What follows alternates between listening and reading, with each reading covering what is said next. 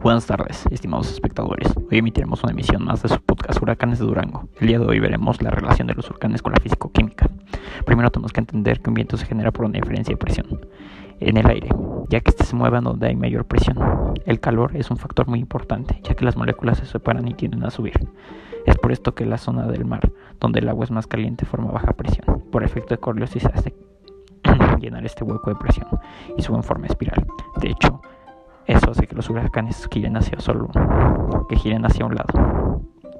Solamente los huracanes necesitan un sistema de tormentas que con una temperatura oceánica de 27 grados centígrados hace que el agua que esa misma agua se evapore y los vientos débiles de la presión atmosférica contrarios a la evaporación dan un movimiento oscilatorio, es decir, los huracanes.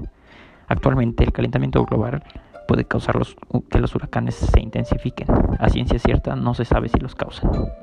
Así quiero cerrar este bloque diciendo que es importante cuidar el medio ambiente, no solo por generaciones futuras, sino por daños a nuestras propias pertenencias y viviendas.